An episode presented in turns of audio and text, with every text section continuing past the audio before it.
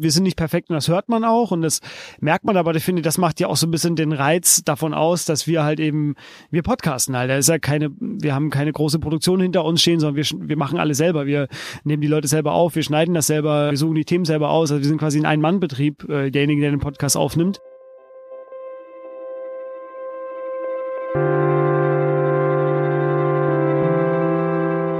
Die Geschichte hinter der Geschichte der wöchentliche Podcast für Freunde der Zeit.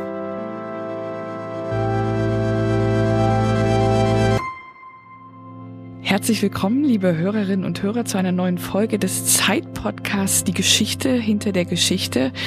Ich bin Caroline Würfel, seit neuestem Redakteurin bei Zeit Online und spreche heute mit meinem Online-Kollegen Fabian Scheler über Was jetzt, den täglichen Nachrichtenpodcast von Zeit Online. Hallo Fabian. Hallo.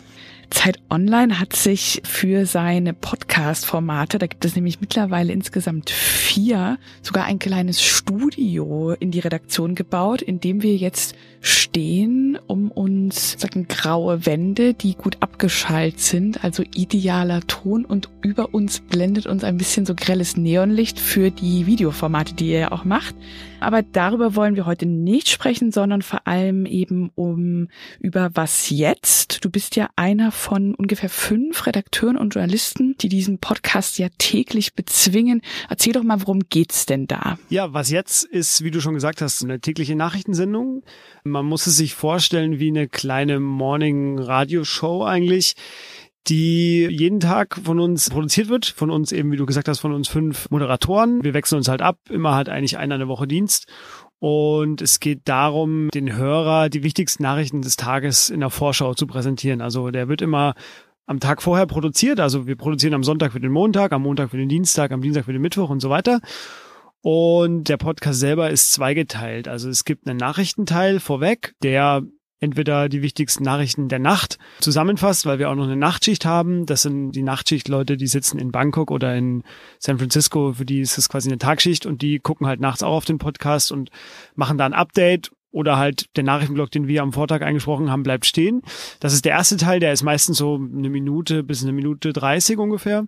Und der zweite Teil, das ist so der Kernteil, sage ich mal, unseres Podcasts. Das ist ein ja, Kollegengespräche, wir sprechen mit Redakteuren über ihre Einschätzungen zur großen Koalition. Wir sprechen aber auch mit Redakteuren, die eine Reportage geschrieben haben, die mir von ihrer Reportage erzählen. Wie sind sie zu dem Thema gekommen? Was steckt eigentlich da hinter der Geschichte tatsächlich? Das ist ja ähnlich, wie das auch bei euch im Podcast abläuft, aber halt natürlich viel kürzer. Wir haben pro Kollegengespräch ungefähr dreieinhalb bis vier Minuten und davon gibt's nochmal zwei. Und das sind dann so auch nochmal die Themen des Tages im Podcast zusammengefasst, sodass eigentlich ja, jeder, der den Podcast hört, finde ich, gut in den Tag startet, weil es innerhalb von zehn Minuten so einen guten Nachrichtenüberblick gibt einfach. Gibt es da immer eine feste Uhrzeit, wann der Podcast online gestellt wird? Der Podcast ist immer morgens um 6 Uhr verfügbar. Also wer den abonnieren möchte, kann kurz Eigenwerbung ja auch machen. Es gibt den bei iTunes, bei Spotify, bei dieser, bei allen gängigen Plattformen eigentlich. Aber auch bei uns auf der Seite steht da immer relativ lange, sechs Stunden, glaube ich, immer von morgens um sechs bis mittags um zwölf an der Position drei ungefähr, was ja eine sehr prominente Position ist. Und genau, da geht er dann online morgens um sechs. Du hast gerade gesagt, es ist zweigeteilt. Zum einen die Nachrichten, zum anderen so ein bisschen die Geschichte hinter der Geschichte in einem kürzeren Format. Wie wählt ihr denn, ich sehe das ja jetzt selbst, wie viele Themen täglich über diese Seite laufen, über Zeit Online. Wie wählt ihr dann das Thema aus, was es in den Podcast schafft? Das sind verschiedene Wege. Also natürlich beobachten wir die generelle Nachrichtenlage über die DPA, Newsticker, über die Wochenvorschauen, die es da ja gibt. Also da kann man ja sehr gut nachvollziehen oder man kann da sehr gut sich schon am Sonntag quasi angucken, was so im Laufe der Woche passieren wird. Und wenn ich dann zum Beispiel jetzt mal ein Beispiel zu geben sehe, dass der französische Präsident Emmanuel Macron am Mittwoch im Paris eine Rede zur Europäischen Union halten wird, dann kann ich mir schon am Dienstag quasi unseren Mann hier, das wäre jetzt in dem Fall Steffen Dobbert, für Europapolitik, sage ich mal, zum Gespräch bitten und kann sagen, ja, was, was erwarten wir denn von der Rede? Generell, wie ist denn gerade das Verhältnis Frankreich-Deutschland? Was wird Macron sagen? Wird er sich zu welchen Themen nicht äußern. Also man kann von einem Anlass, wie zum Beispiel eine Rede, sehr schnell abheben und kann da sagen, kann genereller oder grundsätzlicher werden und das ist so ein bisschen der Ansatz. Ja, wie wählen wir Themen aus? Also Kollegen kommen auf mich zu, die sagen, hey, ich war hier beim AfD-Bundesparteitag am Wochenende, darüber kann ich reden. Oder ich sehe, dass wie jetzt im Fall der großen Koalitionsverhandlungen meine Kollegin Lisa Kaspari eben die ganze Nacht da vor dieser SPD-Parteizentrale stand und da gewartet hat mit allen anderen auf die Ergebnisse. Also ist sie für mich auf jeden Fall eine Kandidatin. Wir haben aber auch schon zum Beispiel Reportagen, sage ich mal, wenn ich jetzt die am Sonntag meist gelesen war, wo es jetzt um den zunehmenden Trend ging, dass Ibuprofen quasi Aspirin abgelöst als Schmerzmittel. Das war ein Artikel, der im Wissensressort lief. Und dann habe ich halt am Montag mit dem Kollegen gesprochen, der diese Geschichte aufgeschrieben hat, der mir da nochmal so ein bisschen, ja, nicht nur seine Geschichte nacherzählt hat, sondern so, wie er zu dem Thema auch gestoßen ist, was er da für Beobachtungen gemacht hat. Und ähm, ja, es ist so eine Mischung aus Vorschau, aus Tagesaktualität, aber auch ja, einfach Themen, die man jetzt nicht unbedingt erwartet, so im tagesaktuellen Ablauf. Aber das ist ja so ein bisschen so, wie wir bei Zeit Online generell arbeiten, dass halt einfach mal ein unerwartetes Thema auch auftaucht. So, das ist so eine, irgendwie eine gesunde Mischung, die wir da versuchen zu halten.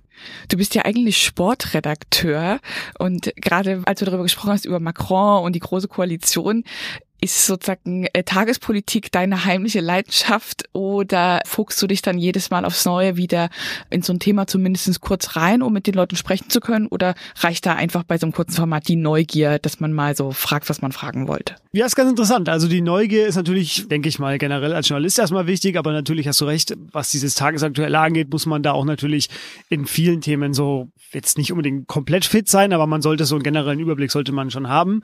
Was es mich persönlich angeht, ich habe Journalistik studiert, Journalistik und Politik. Und bei mir war halt irgendwann die Frage, wäre ich Politikredakteur oder will ich Sportjournalist machen? Und ich habe mich dann für Sport entschieden, aber habe die Politik natürlich nie aus den Augen verloren, weil ich einfach auch ein politisch interessierter Mensch bin, was glaube ich jetzt auch für alle meine Kolleginnen und Kollegen im, im Podcast gilt, die halt einfach, manche sind Nachrichtenprofis, andere haben vielleicht ein bisschen einen kulturelleren Hintergrund, so ich komme halt mehr aus dem Sport.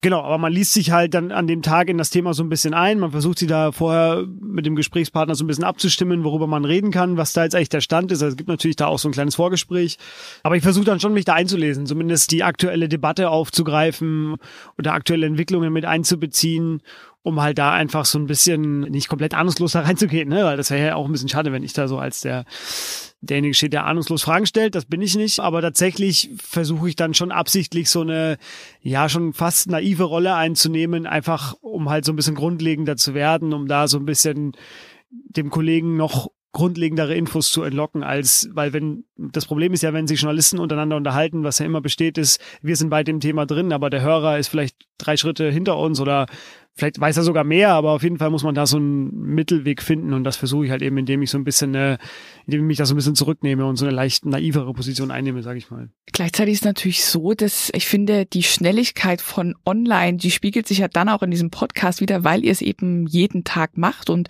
wie du gesagt hast, morgens um 6 Uhr damit rausgeht. Was würdest du sagen, sind eigentlich so die größten Herausforderungen, denen ihr euch stellen müsst? Naja, also zum einen die Länge natürlich, weil, wie du sagst, es ist tagesaktuell und es ist aber auch sehr kurz. Also ich finde, zehn Minuten ist einfach so ein Rush durch so verschiedene Themen. Tatsächlich, wenn man sich mal überlegt, wir haben ja in manchen Sendungen, sage ich mal, der Nachrichtenblock hat zwei Themen, die Kollegengespräche haben zwei Themen, da haben wir noch so eine kleine Sonderkategorie und sonst so heißt die, wo wir so bunte, sage ich mal, aufgreifen.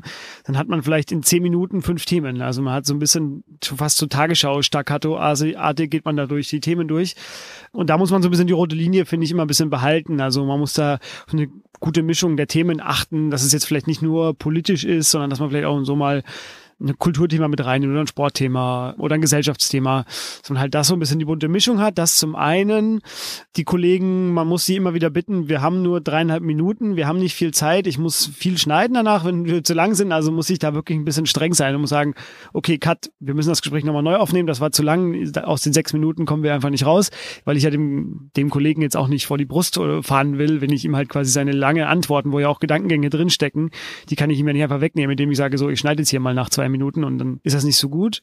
Und tatsächlich ein Problem oder eine Herausforderung, die sich mittlerweile einigermaßen gelegt hat, weil wir jetzt schon ein halbes Jahr am Podcasten sind, ist, die Kollegen vors Mikro zu bekommen. Also das war so tatsächlich am Anfang unsere größte Sorge, dass halt die, die Kolleginnen und Kollegen hier so ein bisschen skeptisch waren und glaube ich auch manche bis heute noch sind, berechtigterweise, weil ne, wir sind schreibende Journalisten, wir sind keine Hörfunkjournalisten und aber das hat sich gelegt, weil man hat auch tatsächlich neue, ganz neue Talente entdeckt in dem Podcast. Also Leute, von denen ich nie gedacht hätte, wie, wie frei sie hier bei mir am Mikro stehen und wie elegant sie ihr Thema runterbrechen können auf drei Minuten. Ja, und mittlerweile kommen Kolleginnen und Kollegen zu mir, die dann sagen, hey, ich bin jetzt wieder, ich bin hier unterwegs gewesen, kann ich nicht im Podcast und ich muss mittlerweile Leuten absagen tatsächlich. Und das ist, finde ich, eine ganz gute Entwicklung, weil sie das eigentlich einigermaßen etabliert hat. Das klingt doch relativ ähnlich zu so Nachrichten im Radio teilweise. Was würdest du denn sagen, unterscheidet euch? Also warum sollte man dann doch unbedingt was jetzt hören und nicht die ganz normalen Radionachrichten? Zum einen, weil wir nicht so professionell sind wie ein Radio. Also ich höre auch gerne Deutschlandfunk am Morgen, also so ist es nicht. Aber das ist mir dann doch sehr, das sind halt Profis so. Wir sind keine Profis und ich finde, manchmal ist es dann doch charmanter, ich will jetzt nicht sagen fehlerbehaftete Sendung, aber halt einfach, wir haben, wir sind nicht perfekt und das hört man auch und das merkt man, aber ich finde, das macht ja auch so ein bisschen den Reiz davon aus, dass wir halt eben, wir podcasten halt. Da ist ja keine, wir haben keine große Produktion hinter uns stehen, sondern wir, wir machen alles selber. Wir nehmen die Leute selber auf, wir schneiden das selber, wir suchen die Themen selber aus. Also wir sind quasi ein Ein-Mann-Betrieb, äh, derjenige, der den Podcast aufnimmt. Und ich finde, dafür ist das Ergebnis eigentlich ganz in Ordnung.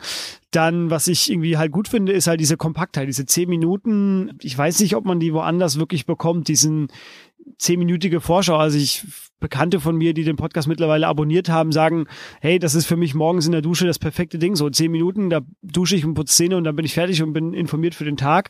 So, ich bin mir nicht sicher, ohne den Markt jetzt komplett zu kennen, ob es da ein anderes Format gibt, das da ähnlich funktioniert. So, und das ist, glaube ich, schon so das, was auf der ja, technischen oder professionellen Seite uns unterscheidet vom Radio. Und zum anderen finde ich schon, kann man mit einem gewissen Stolz auch sagen, dass wir bei ZZ Online versuchen, unkonventionell zu sein, indem wir halt einfach Themen setzen, die man jetzt nicht erwartet. Also, dass wir einen Autoren, wir greifen ja auf einen riesigen Autorenkollektiv zurück, eben, weil wir jetzt mittlerweile auch mit den Printkollegen relativ gut zusammenarbeiten können. Also wir haben dann einen Schatz an Autoren, die deutschlandweit bekannt sind für ihre Expertise und darauf können wir zurückgreifen, was einzigartig ist, finde ich. Und ja, das ist so ein bisschen der große Vorteil, den ich halt uns gegenüber dann den professionellen Radiojournalisten sehe. Das soll natürlich nicht deren Arbeit schmälern, aber wie gesagt, wir sind ja ein Podcast und keine professionelle Radiosendung. Liebe Hörerinnen und Hörer, ich spreche mit Fabian Scheler über das Podcast bei Zeit Online. Was jetzt? Ihr habt seit heute auch noch einen anderen Podcast, der heißt Servus, Grüzi, Hallo. Vielleicht willst du dazu auch noch mal was sagen? Das ist unser vierter Podcast, der jetzt gestartet ist. Wir haben ja neben dem noch den Nachrichtenpodcast, was jetzt eben, der im September, Mitte September, zwei Wochen vor der Bundestagswahl angefangen hat. Dazu ist letztes Jahr ein Sex-Podcast gestartet und ein Arbeitspodcast. Und eben seit heute, seit äh, Anfang Februar haben wir auch den transalpinen Politik-Podcast, wie wir ihn nennen, äh, Servus Grützi Hallo, in dem auch wieder eine schöne Print- und Online-Kooperation, in dem Lenz Jakobsen, Politikredakteur hier bei Zeit Online, einmal pro Woche jetzt reden wird mit den beiden Kollegen aus Wien und Zürich mit Florian Gasser und Matthias Daum. Und ähm, ja, die werden eine halbe Stunde, 40 Minuten, 50 Minuten, wie lange es halt braucht, um die Themen zwischen den drei Ländern aufzuarbeiten, über Politik reden, aber nicht nur, sondern es wird auch zum Beispiel mal über Olympische Spiele gehen, um die direkte Demokratie in der Schweiz, die ja tatsächlich ganz anders funktioniert als bei uns. Und die haben, also die beiden Schweiz-Österreicher Kollegen haben einfach in ihren täglichen Austausch, den die einfach haben, weil sie halt durch die Zeit sehr eng miteinander verbunden sind, gemerkt, dass die Gespräche, die sie führen, ja eigentlich vielleicht auch für ein Publikum interessant sein könnte. Daraus wurde eben unsere Idee, ja, dann holen wir doch noch einen von uns an Bord, so einen quasi deutschen Moderator, der so diese deutsche Sicht auf die beiden präsentiert, der aber auch immer wieder so Themen einwirft, wie zum Beispiel mit Rechten im Parlament sitzen. Also bei uns sitzt jetzt die AfD noch relativ neu im Parlament. In Österreich ist die FPÖ schon seit was weiß ich wie lange dabei. Und da kann natürlich der österreichische Kollege sehr viel mehr darüber erzählen, wie man damit umgeht, welche Fehler da gemacht worden sind, welcher Umgang vielleicht irgendwie sinnvoll erscheint. Und der Schweizer Kollege kann dann zum Beispiel aber seine Erfahrungen mit der direkten Demokratie einbringen. Oder jetzt in der ersten Folge ging es auch um den über die No-Billag Initiative, so glaube ich, so ähnlich wie GZ abschaffen. Also es gibt da so ganz viele Berührungspunkte zwischen den drei Ländern, die finden wir zumindest jetzt nicht so noch nicht aufgearbeitet werden. Und das probieren wir halt jetzt einfach mit dem Podcast. Und ich habe auch schon die ersten Zahlen jetzt gerade gesehen, der läuft sehr gut an. Ich habe ja der andere Podcast, nämlich was jetzt, läuft ja auch wahnsinnig gut an. Ich habe, zumindest war das die Zahl, bevor 2017 zu Ende ging, der Podcast bisher von neun Millionen, über neun Millionen Menschen gehört wurde. Jetzt machen wir, ich mache den Podcast Die Geschichte hinter der Geschichte. Du bist hier involviert. Was glaubst du, woher kommt auf einmal diese wahnsinnige Lust der Leute, Podcasts zu hören? Ich muss einmal nur kurz korrigieren. Es waren neun, also wurde neun Millionen Mal angehört. Ob das jetzt wirklich neun Millionen Leute waren oder ob einer den Podcast 70 Mal angehört hat. Das können wir noch leider nicht so genau auswerten, aber auf jeden Fall die Zahl stimmt. Es ist über 9 Millionen Mal angehört worden, die, glaube ich, knapp über 60 Folgen, die wir vor Weihnachten hatten. Was ich, ne, also hat uns extrem überrascht, ne, dass das so durch die Decke ging. Wir haben den Podcast gestartet. Ich weiß, ich erinnere mich an die ersten Sitzungen, die wir letztes Jahr im Sommer hatten. Also alle Podcasts hatten ja auch wirklich eine Vorlaufzeit von drei, vier Monaten, bis sie dann wirklich an den Start gegangen sind. Das sieht man ja immer nicht, wenn der Podcast dann erstmal losgeht. Aber dahinter steckt eine riesige Konzeption. Wie viele Konzepte wurden vorher umgeschmissen? Was machen wir eigentlich? Wollen wir eigentlich lieber nicht am Nachmittag online gehen, statt am Morgen, damit die Leute quasi von der Arbeit nach Hause gehen und dann auch nochmal auf die Ohren bekommen? So, das war heute der Tag. Ähm, das habe ich verpasst. Nee, wir machen lieber den Morgen-Podcast. Also es gab da vorher ganz viele Überlegungen, wie dieser Podcast auszusehen hat. Ja, warum denn so viele hören? Das ist eine gute Frage. Also das ist ja leider ein bisschen schade, dass man im Podcasten anders jetzt als im Online-Journalismus, wo immer in der Kommentarspalte ja im direkten Austausch mit seinem Leser ja ist, hat man beim Podcast gar nicht so den Rücklauf. Wir haben zwar, wir bekommen einzelne Feedback-Mails oder bei Twitter unter dem Hashtag was jetzt lese ich ab und zu nach, was Leute darüber schreiben, aber es ist da ist nicht so viel Aktivität. Ich glaube, dass Podcasts generell gerade einen sehr großen Boom erleben. Das kommt ja aus den USA, hat ja angefangen mit Serial, dieser Krimiserie, das ja eher ein Unterhaltungspodcast war. Aber daraus sind ja ganz viele andere Podcasts auch entstanden. Und die USA ist natürlich weiterhin führend, oder der US-Medienmarkt ist da führend, was Podcasts angeht. Woran wir uns natürlich auch orientieren, ist der Daily von der New York Times, der auch so eine Art Tageszusammenfassung bietet, der aber im ganz anderen Maßstab produziert. Ich glaube, da sitzt ein Team von 15 Leuten dran, die das professionell produzieren. Wie gesagt, wir sind ein Mannbetrieb. Aber es scheint so einen Boom zu geben, was Podcasts angeht. Also ich weiß auch, dass seit wir gestartet sind hier bei Zeit Online ganz, ganz, ganz viele Leute an unseren Chefredakteur herangetreten sind mit Ideen, mit Vorschlägen, was, das könnten wir doch auch mal im Podcast machen und wäre das nicht auch was? Und er muss mittlerweile einfach er hat jetzt so einen Korb gesammelt, aber wir haben, glaube ich, jetzt erstmal gerade eine kleine, kleine Pause, so was das angeht. Wir können es aber eigentlich kaum retten vor Ideen. Ja, und vor zwei Wochen, glaube ich, hat iTunes zum ersten Mal auch die Zahlen veröffentlicht, wie lange Leute Podcasts anhören, wie viele Leute bei iTunes einen Podcast abonniert haben. Und so was ich mitbekommen habe, ist, dass diese ganze Werbebranche ja zum Beispiel darüber auch gejubelt hat, weil alle haben ja so ein bisschen befürchtet, diese Podcast ist eine Blase, so, da wird ein Boom herbeigeschrieben, aber es ist tatsächlich so, dass diese Podcast-Werbekunden genau diese Zielgruppe sind. Jetzt rede ich schon wie so ein Marketingmanager, aber das ist ja auch für uns interessant, wie, wie lange die Leute uns anhören oder wie viele Leute uns anhören. Aber offenbar, also unser Podcast hat, wenn ich das richtig gesehen habe, eine Rate von 98 Prozent der Leute hören den bis zum Schluss. Das ist eine wahnsinnig hohe Quote. Und offenbar gibt es ein riesiges Interesse an Podcasts. So, also der, der Boom scheint auch nicht zu enden. Also es ist genau das, was man eben sagt, dass es einen Boom gibt und dass es einen Trend gibt. Es entstehen immer mehr Podcasts. Wir sehen sie auch an der Konkurrenz. Das scheint zu stimmen und die Leute wollen das und hören sich das auch gerne an. So und das finde ich irgendwie erstmal ja als reine Feststellung ganz gut. Dass jetzt wir tatsächlich so stark sind von den Zahlen her, ja, wie gesagt, wir sind auf mehreren Plattformen. Bei uns auf der Seite, auf Zeit Online, glaube ich, die schwirren ja jeden Tag über zwei Millionen Visits vorbei. Und da sind natürlich dann auch viele bleiben bei dem Podcast hängen, hören sie hören da zumindest mal rein, ob sie sich dann komplett anhören, ja, offenbar ja auch 98 Prozent, wie gesagt. Aber wie gesagt, wir haben gestartet mit der Vorstellung, wir haben, da hört das Ding, wir starten das mal, dann sind vielleicht fünf oder zehntausend Leute da und hören sich das an, ne? Und jetzt sind wir halt da bei dieser Zahl eben über neun Millionen Mal angehört in den ersten drei Monaten.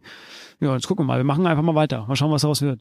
Liebe Hörerinnen und Hörer, wir hoffen, auch Sie hören diese Folge bis zu Ende, beziehungsweise haben Sie bis zu Ende gehört. Wenn Sie mehr Geschichten hinter den Geschichten hören wollen, abonnieren Sie uns auf iTunes oder unter www.freunde.zeit.de. Wir freuen uns auf nächste Woche und ich sage danke, Fabian. Ich danke. Ciao. Tschüss.